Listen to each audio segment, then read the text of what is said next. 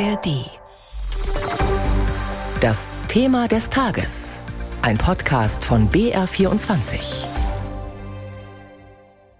Weltweit waren allein im vergangenen Jahr insgesamt 108 Millionen Menschen auf der Flucht. Nach wie vor begeben sich viele Migranten in die Hand von Schleppern, um zum Beispiel von Tunesien aus den riskanten Weg über das Mittelmeer zu wagen.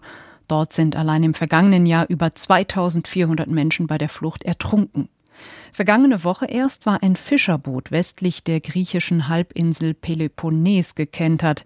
Es war die schlimmste Tragödie dieser Art seit mehreren Jahren mit vermutlich hunderten Todesopfern. Heute ist Weltflüchtlingstag. Doch gute Nachrichten gibt es kaum. Noch immer ist es der Staatengemeinschaft nicht gelungen, das Sterben im Mittelmeer zu verhindern.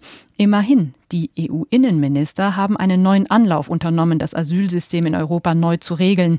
Endgültig entschieden ist aber noch nichts. Bianca Schwarz über den Stand der Debatte. Die Diskussion dreht sich vor allem um zwei große Streitpunkte. Da gibt es zum einen den Verteilungsschlüssel. Momentan gehen die EU-Staaten bei der Verteilung von Geflüchteten nicht sehr fair miteinander um. Es gilt, das Land, in dem die geflüchtete Person ankommt, muss auch das Asylverfahren durchführen. Das belastet insbesondere Italien und Griechenland. Aber durch die Reform werde eine faire Verteilung künftig zur Pflicht, jubelt Bundesinnenministerin Nancy Faeser. Endlich gibt es eine verpflichtende Verteilung innerhalb der EU-Staaten. Das war so wichtig, das hinzubekommen. Judith Wiebke von Pro Asyl ist nicht überzeugt, denn kein EU-Land würde durch die Reform verpflichtet, Italien oder Griechenland auch nur eine einzige geflüchtete geflüchtete Person abzunehmen. Streitpunkt Nummer zwei die Grenzverfahren.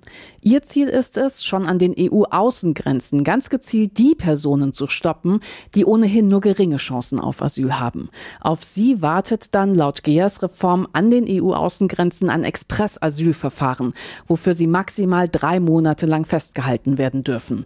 Um Kriegsflüchtlinge geht es bei dieser Regelung nicht, meint Bundesinnenministerin Nancy Faeser. In dieses Außengrenzenverfahren kommen ja nur diejenigen, die zu uns flüchten, die eine sehr geringe Aussicht auf Erfolg haben, bei uns zu bleiben. Alle anderen kommen durch. Das heißt, es betrifft keine syrische Familie oder afghanische Familie. Die kommen wie bislang auch ganz normal direkt zu uns. Judith Wiebke von Pro Asyl widerspricht. Denn die EU-Staaten dürfen nach der Reform auch Menschen in die Grenzverfahren schicken, die über einen sicheren Drittstaat nach Europa gekommen sind. Das ist zum Beispiel in Griechenland extrem relevant, weil Griechenland für Afghanen, für Syrer, für Pakistaner und noch weitere Nationalitäten die Türkei als sicher erachtet. Das heißt, diese Erzählung von der deutschen Politik oder auch von Nancy Faeser, Syrer und Afghanen werden nicht in Grenzverfahren landen, das ist halt leider realitätsfern. Noch ist die GEAS-Reform nicht ganz beschlossene Sache. Nach der Einigung der EU-Mitgliedstaaten muss mit dem Europäischen Parlament weiter verhandelt werden. Aber dann dürfte die Frage beantwortet sein, wie solidarisch die EU untereinander ist und wie solidarisch nach außen. Die Meinungen über die geplante europäische Asylreform gehen auseinander. Bianca Schwarz berichtete. Und über diese Reform habe ich vor unserer Sendung mit Kerem Schamberger gesprochen. Er ist Referent für Flucht und Migration bei der Hilfs- und Menschenrechtsorganisation Medico International.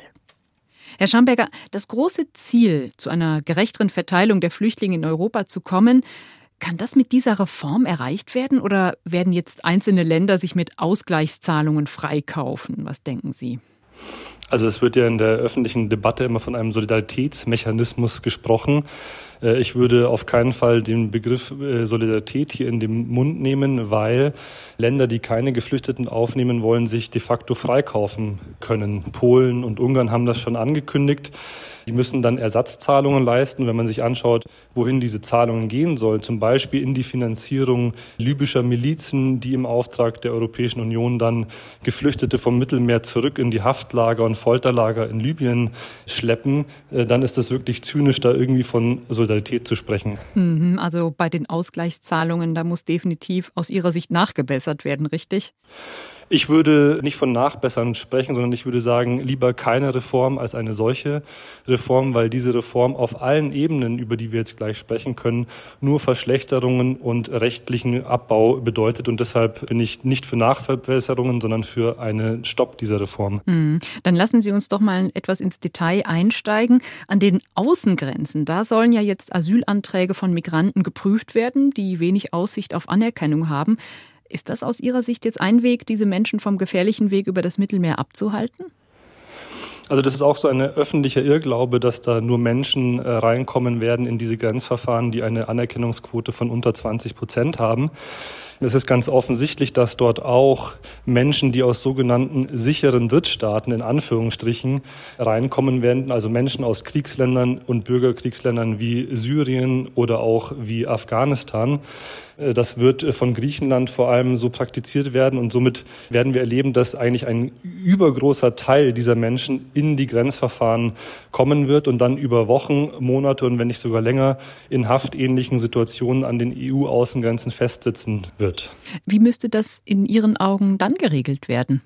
Naja, das ist ganz offen. Es braucht, äh, erstens muss europäisches noch gültiges Recht zur Anwendung kommen. Also diese äußerst brutalen Entführungen und Pushbacks, die wir zum Beispiel auf den griechischen Inseln erleben, müssen beendet werden. Es müssen Vertragsverletzungsverfahren wegen Verstoß zum Beispiel gegen die Europäische Menschenrechtskonvention eingeleitet werden, damit endlich wieder das schon geltende Recht an den europäischen Außengrenzen durchgesetzt werden und die Menschen legal zu uns kommen können. Hm. Wie kann es denn aus Ihrer Sicht gelingen, diesen kriminellen Menschenschleppern das Handwerk zu legen? Also ich würde nicht von kriminellen Menschenschleppern reden, sondern es sind oftmals äh, Fluchthelfer oder Geflüchtete selbst, äh, die dort ihr Schicksal selbst in die Hand nehmen und versuchen, übers Mittelmeer zu kommen oder auf die griechischen Inseln zu kommen. Ich weiß von der Erfahrung von vor Ort, dass diejenigen, die wegen angeblicher Schlepperei ins Gefängnis gesteckt werden, dann in Griechenland zum Beispiel, meistens Geflüchtete selbst sind, die zum Beispiel die Ruderpinne des Bootes in die Hand genommen haben oder ähm, das Boot gezogen haben.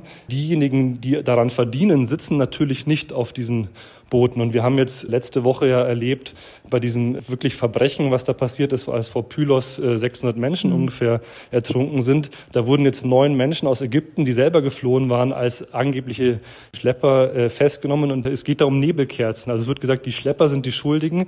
Dabei ist es eine europäische Politik der Abschottung, die dazu führt, dass überhaupt erst solche Fluchthilfestrukturen sich etablieren müssen. Wenn es legale Einreisemöglichkeiten gäbe, dann würde es auch diese Schlepper nicht geben. Mhm. Trotzdem gibt es ja Menschen, die gut daran verdienen. Wie kann man denen die Geschäftsgrundlage entziehen, indem man legale Einwanderung in Europa vereinfacht, so wie Sie es vorgeschlagen haben?